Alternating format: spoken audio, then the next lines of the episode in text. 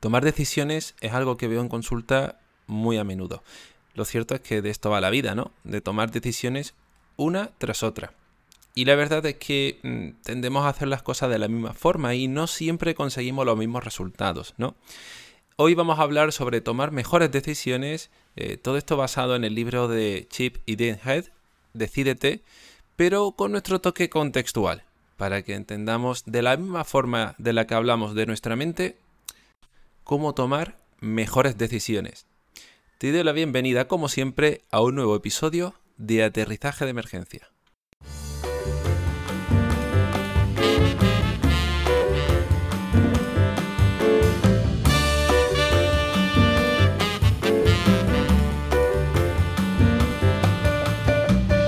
Bueno, bueno, pues ya estamos por aquí una semana más y como lo prometido deuda, por fin os traigo un episodio sobre toma de decisiones.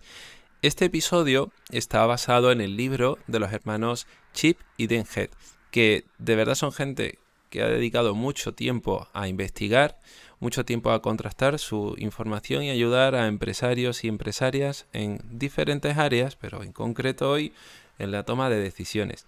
No me voy a quedar corto con eso porque vamos a apostar también por nuestro enfoque contextual dentro de la terapia de aceptación y compromiso y en general sobre cómo nos relacionamos con nuestra mente de manera flexible.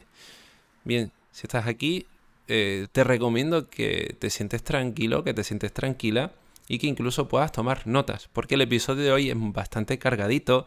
Yo igual dejaré las notas del programa y tal para que tengas algo a lo que ceñirte y sin embargo te recomiendo que profundices mucho en estos contenidos. El libro de verdad merece mucho la pena e incluso te dejo un enlace en las notas del programa al libro en sí en Amazon para que si te apetece puedas comprártelo y leértelo, que de verdad está muy muy bien. Con esto vamos al lío. Empecemos siendo conscientes de nuestra inercia. La inercia que tenemos en nuestro día a día y que además no es una inercia individual, solemos hacer las cosas de maneras muy parecidas en general. al final todos tenemos las mismas leyes de aprendizaje dentro de nuestro cuerpo. Y claro, eso nos va a llevar también a tomar los caminos más cortos, los más eficientes. Esto es otro tema que podríais leer en el libro de Pensar rápido, pensar despacio de Daniel Kahneman. Algún día hablaré sobre ese libro que también me gustó bastante. Bueno, y que también ha influenciado mucho, mucho en estos dos autores. Por eso vamos a empezar siendo conscientes de lo que solemos hacer en nuestro día a día y en concreto en nuestras tomas de decisiones. Y aquí es donde entra un poco nuestra atención plena, la forma en la que solemos hacer las cosas, los pensamientos que suelen acecharnos a la hora de tomar nuestras decisiones. Y es que, en general, nos vemos condicionados por las mismas ideas una y otra vez. Pero no me adelanto.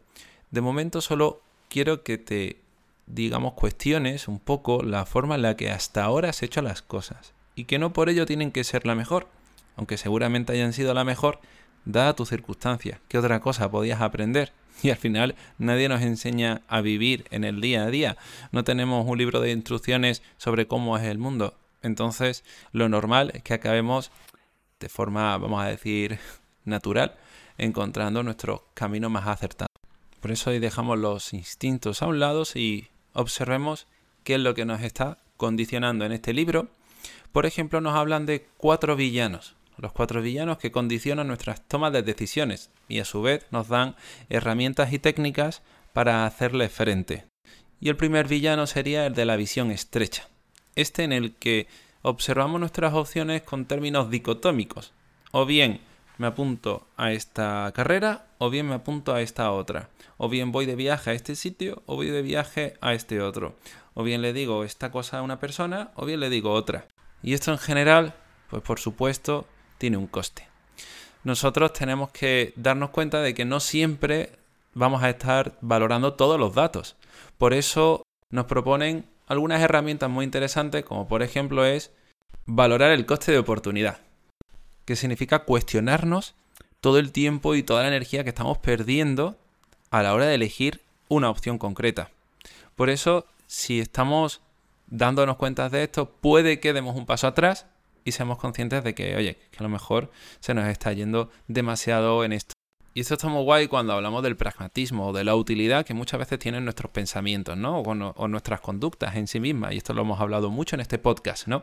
Cuando tú te estás enredando en una idea y de repente das un paso atrás y dices, oye, es que esto de pensar tanto en lo malo que es el mundo o en lo dramático que fue aquello que me hizo esta persona, me está distrayendo de centrarme en algo mucho más importante.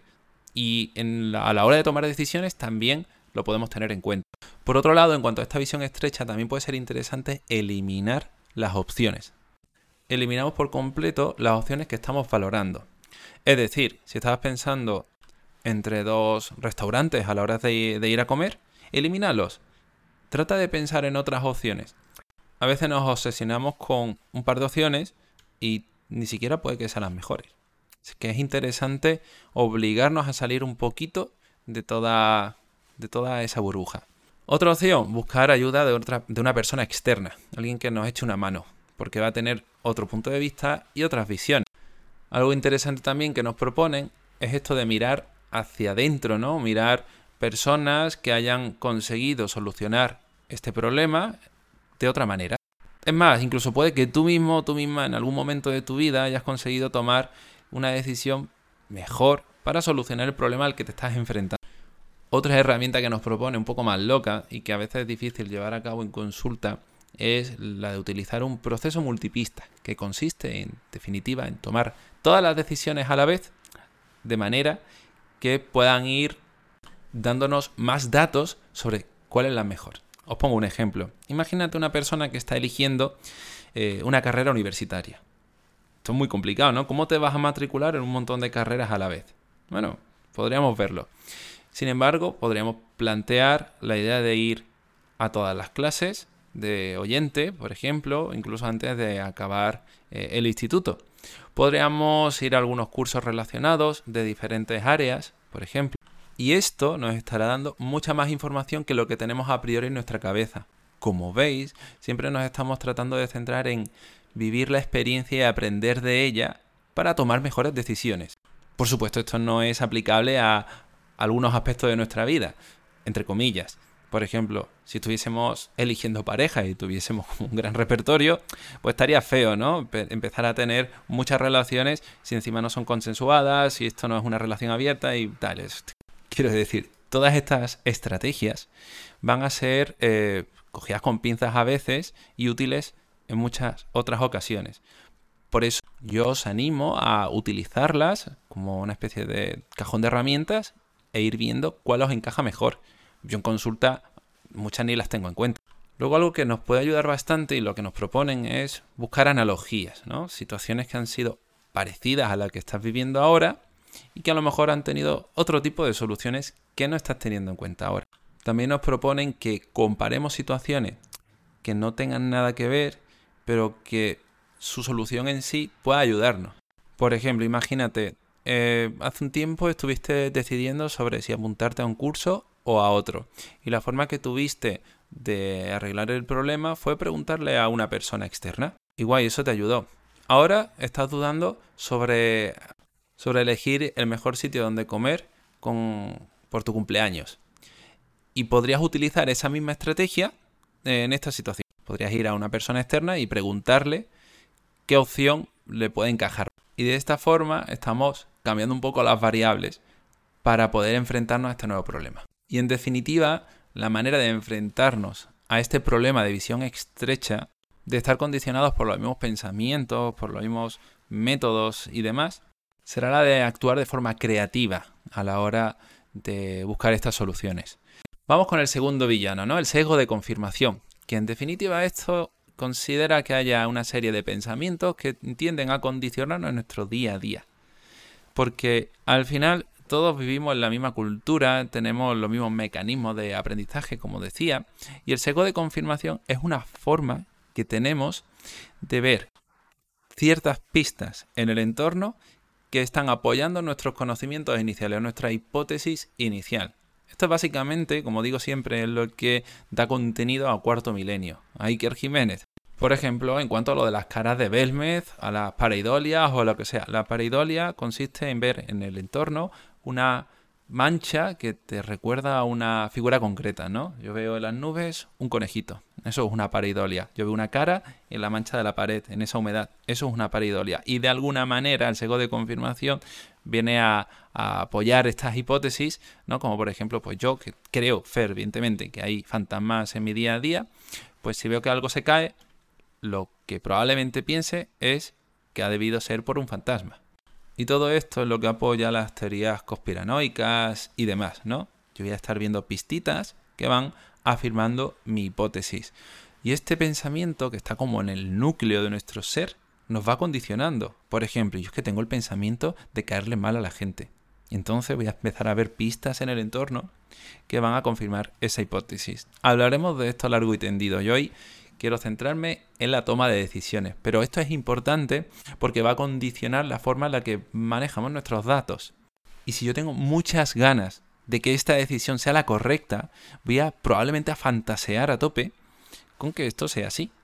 En muchas ocasiones yo, pues a lo mejor me apunto a una carrera universitaria y empiezo a ver cómo a mucha gente que ha hecho algo parecido le va genial.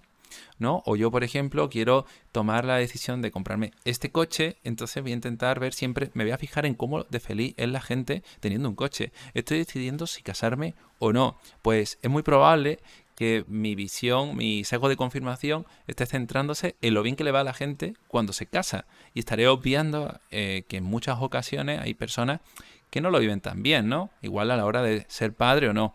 Por ejemplo, podrías estar condicionado por esa idea de que ser padre es muy, muy buena idea, pero es que a lo mejor en tu contexto no lo es. Y sería interesante que nos hiciésemos cargo de esta tendencia, de esta forma de confirmar nuestra hipótesis. ¿Cómo lo hacemos? Por ejemplo, podemos tener a una persona, como nos dice un abogado del diablo, alguien que nos eh, haga preguntas incómodas, ¿no? Por ejemplo, ¿estás pensando en ser padre? Ok, ¿cuánto cuesta ser padre y ser madre? Cuánto dinero tienes ahora mismo, cuánto necesitas ahorrar, ¿tienes tiempo? ¿No lo tienes? Uy, hay veces que ni siquiera nos preguntamos este tipo de cosas ante decisiones tan importantes. Desde luego yo creo que lo de ser padre es de las decisiones más importantes que puede tomar una persona. Y no nos paramos a hacernos este tipo de preguntas. Por otro lado, podemos hacernos esto mismo a nosotros. No hace falta que haya una tercera parte que nos esté avasallando con este tipo de preguntas. Por otro lado, podríamos pensar también lo contrario, es decir, cogemos este pensamiento, nos distanciamos y es difícil, ya sabéis, cambiar lo que pensamos. Pero ¿y si actuásemos en contra de ese pensamiento, no? Vamos a intentar contrastar al revés lo eso que pensamos, ese pensamiento que estamos teniendo. Por ejemplo, tengo el pensamiento de que comprarme una casa es muy buena idea voy a buscar información que me contraste lo contrario. Esto se utiliza en muchos métodos científicos, ¿no? Vamos a ir en contra de esa hipótesis inicial a ver qué es lo que pasa. Luego podemos buscar lo que nos dicen aquí el ratio base y en definitiva cuenta consiste en experimentar, buscar, investigar a otras personas que hayan tomado decisiones parecidas a la nuestra y ver qué promedio de éxitos y errores se están dando. Por supuesto, esto va a dar un número, un dato, y no siempre será eh, encajable ¿no? dentro de todo proceso de toma de decisión. Otra opción que podemos tener en cuenta, muy parecida al primer principio, es la de consultar a un experto. Ya estoy viendo que esta idea de buscar a una persona externa a todo nuestro bucle es una opción bastante interesante. Y por eso siempre animamos a todo el mundo a expresar lo que siente y piensa en general sobre todo aquello que le preocupa. Porque de esta forma no es cuestión de que te cambien lo que pienses, sino que más bien te ayuden a dar un paso atrás, a relativizarlo y como dirían los budistas, damos un paso atrás para dar dos hacia adelante. ¿Y a qué os suena esto? A la difusión. Hablar con la gente es un proceso de difusión cognitiva. ¿Que no sabes lo que es esto? Pues te vas al episodio número 35 por ahora. Digo que por ahora porque todavía no sé si voy a cambiar el orden de los números de los episodios y tal y cual. Pero si vas al episodio de qué es la difusión cognitiva, te dejo un enlace en la nota del programa, te darás cuenta de que esto nos ayuda a dar distancia a nuestros pensamientos. Y la última herramienta que nos proponen es la de tantear, que tiene mucho que ver con lo que hablábamos en el primer villano. Vamos a experimentar con todas estas predicciones. No vamos a simplemente asumir los resultados. Claro, no puedes probar a ser padre un rato. Hay cosas que no van a encajar en este tipo de, estrategias, ¿no? Pero tal vez, como te he dicho antes, por ejemplo, si piensas a la hora de comprarte una casa, pues no sé, puedes tantear, ver qué es lo que pasa si vas a una inmobiliaria, te dicen precios, te dicen también en el banco que, eh, yo qué sé, renta variable, fija, cuánto te va a salir, eh, incluso puedes hablar con alguien que se dedique profesionalmente a todo esto, no lo sé. Pero en general, de nuevo, trata de nutrir tus datos mediante la experiencia y no te quedes solo con lo que te está diciendo tu mente. Bueno, y ahora vamos con el siguiente villano. Este me encanta porque vais a verle un montón de relación con todo lo que hablamos en este podcast. Emoción a corto plazo. ¿Y qué nos propone el libro? Tomar distancia. Y por supuesto esto fácil no es. Pero las herramientas que nos proponen son muy interesantes. Aquí hemos hablado de pues, la difusión, hemos hablado de fisicalizar emociones. Yo ya no sé si aquí o en estos mindfulness o no sé qué podcast hemos hablado de esto, pero en general intentamos alejarnos de nuestras emociones para observar de manera más consciente cómo está siendo nuestra vida. Sin embargo, también hay estrategias externas que nos pueden ayudar muchísimo y que de hecho yo siempre suelo eh, proponer primero. Por ejemplo, esto de alejarse en tiempo y en distancia que nos propone el libro tiene mucho que ver como cuando hablamos sobre comprarte algo de manera impulsiva. Si tienes ganas de comprarte algo y dudas sobre si hacerlo o no, oye, ¿qué te parece si lo pones en tu lista de deseos y miras a ver si pasadas unas 24 horas tienes las mismas ganas de comprártelo? ¿Tienes muchas ganas de escribirle a tu ex? Prueba a escribirte ese mensaje y esperar 24 horas para ver qué es lo que pasa y si sigues teniendo los mismos pensamientos y consideras que sigue siendo buena idea mandarle ese mensaje. Ya veis que esta idea a mí me encanta, es muy útil y en general nos puede ayudar bastante a no vivir todo en ese cortísimo plazo, ¿no? Porque en muchas ocasiones también muy, muy, muy complicado no hacerle caso a ese impulso. Por lo tanto, nuestra forma de sentirnos más aliviados es hacerle caso. Ya está, no pasa nada. Aguantarse las ganas es muy complicado. Por eso tomamos decisiones a veces de manera precipitada. Tomar una decisión puede ser un bocadillo, a uno de esos perros que a veces vamos alimentando a lo largo de nuestra vida. Luego nos proponen otra serie de técnicas. A mí no me gustan tanto estas estrategias más mentales porque seguimos estando dentro de los pensamientos, pero yo te la digo, ¿no? La prueba del 10-10-10, que consiste en, en valorar o proyectarnos cómo serían nuestros pensamientos sobre esa decisión dentro de 10 minutos, 10 meses y 10 años puede estar bien, puede ayudarnos a relativizarlos, pero si estuviésemos condicionados demasiado por todas estas emociones y pensamientos, tal vez no fuese lo suficientemente útil. Aún así, pruébala y tal vez te ayude. Por otro lado, también tenemos que ser precavidos con lo que es familiar, con lo que normalmente elegimos. Al final tendemos a elegir todo aquello que solemos ver con más frecuencia, ¿no? Por ejemplo, si estás decidiendo sobre si comprarte un coche u otro, probablemente lo estés haciendo porque esas marcas son las que más frecuentemente estás viendo en tu día a día. Por eso vamos a cuestionarnos todo aquello que simplemente está en nuestra vida para ver si eso es lo más conveniente. Otro consejito típico, este súper cliché, es lo de, bueno, ¿qué te dirías a ti mismo si fueses otra persona? Estáis viendo, ¿no? Al final son muchos ejercicios para tomar distancia, algo que con la difusión cognitiva hemos trabajado. Y el último punto, que también me gusta bastante, es como una vuelta a los valores. Regresar a nuestras prioridades, que es lo verdaderamente importante de todo esto. Estábamos eligiendo, por ejemplo, con mucha intensidad a qué restaurante ir, pero oye, es que lo verdaderamente importante era estar bien con nuestros amigos ese día que íbamos a quedar. Por eso vamos a elegir esa opción que permita potenciar aquello que de verdad era importante. ¿Qué más dará si es un hindú un chino o un japonés. Vamos a intentar que el sitio en sí mismo nos permita estar cómodos, juntos y sin presión. Bueno, y este ladito es el del último villano, el de la confianza desmedida. ¿Qué considera esto? Que puede haber una cierta tendencia por nuestra parte a creer, va a venir este pensamiento que nos dice que ya va a ir todo bien, que no tiene por qué salir nada mal. Y esto a veces no es cierto, ¿verdad? Recuerdo cuando muchos estudiantes vienen, eh, pues porque se confían demasiado y no empiezan a, estudiar con anticipación. Y yo tengo que atraer un poquito todas esas preocupaciones sobre qué pasaría si suspendieran.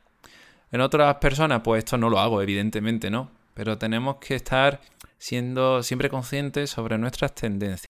Y si tú sueles infravalorar ¿no? todos los errores que puedan aparecerte en el camino, ¿qué te parece si hacemos lo contrario, ¿no? Como decían por ahí, tenemos que dejar el pesimismo cuando los momentos son mejores. Claro, esto a una persona ansiosa, pues no se lo digo, evidentemente, ¿no? Y si tú tiendes a anticiparte negativamente, pues este villano ni le hagas caso, porque es una tendencia que muchas otras personas tienen o que tú puedas tener en realidad en otras áreas de tu vida. Porque a lo mejor nos anticipamos mucho en cuanto a la enfermedad, pero a lo mejor no lo hacemos en un viaje. Y yo pienso que hacer un viaje es comprarlo y punto, y luego no preparo, pues no sé, el alojamiento, no preparo la ropa, que a lo mejor no tengo ni un cepillo de dientes. No lo sé. Tenemos que darle una vuelta, ¿no? ¿Y qué hacemos para esto? Pues como nos dicen en el libro, prepararnos para la adversidad.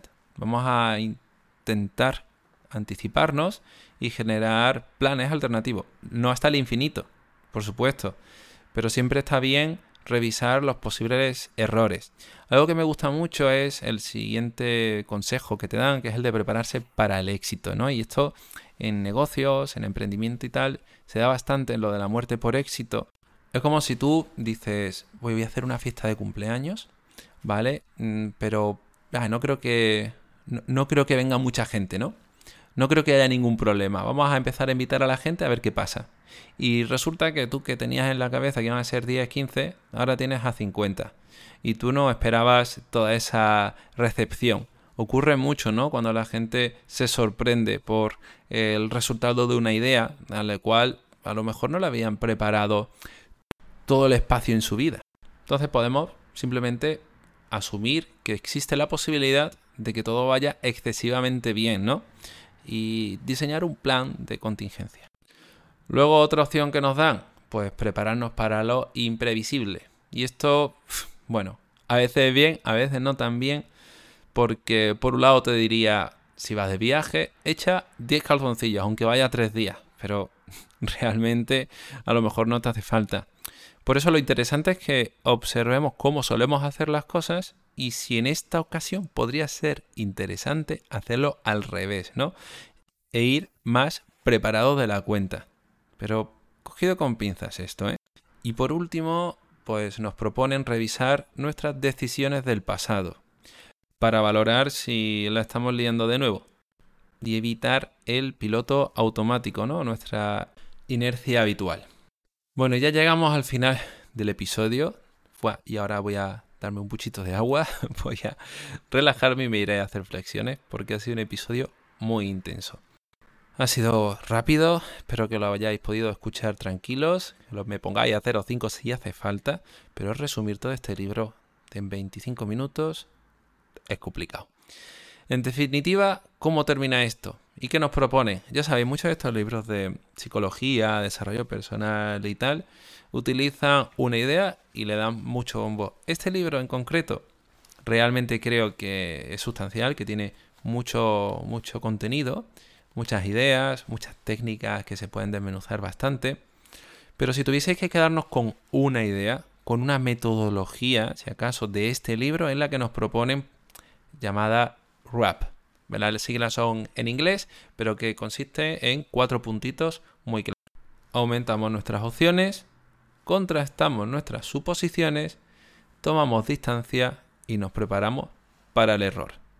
Haciendo estas cuatro cosas, a la hora de tomar decisiones, podremos, oye, no acertar siempre, no tomar las mejores decisiones de nuestra vida, pero tal vez estemos siendo un poco más congruentes, más consistentes y respetando un poquito más toda nuestra vida, no haciendo las cosas de manera impulsiva, no estando sesgados solo por lo que conocemos o por nuestros pensamientos y no siendo tampoco personas eh, muy temerosas, muy temerosas no, muy temerarias. Temerosas podemos serlos también, no os preocupéis, que aquí estamos para todo. Por supuesto, nada de esto cambia lo que pensamos, simplemente nos dan herramientas para tomar una distancia prudencial para no estar siempre movidos por la inercia, como ya decía antes, y para en general actuar de manera diferente. Quedaos también con la idea esta de absorber los datos de la experiencia, me parece muy guay no estar haciéndole caso a nuestra mente constantemente. Y bueno, para eso estamos aquí, ¿no? Para relacionarnos en general con ella de una forma diferente. Os doy las gracias por haber llegado hasta el final del episodio. Espero que os haya gustado. Y si es así, podéis compartirlo, suscribiros y dar todas vuestras valoraciones que veáis oportunas, que eso me ayuda infinito a llegar a cada vez más gente.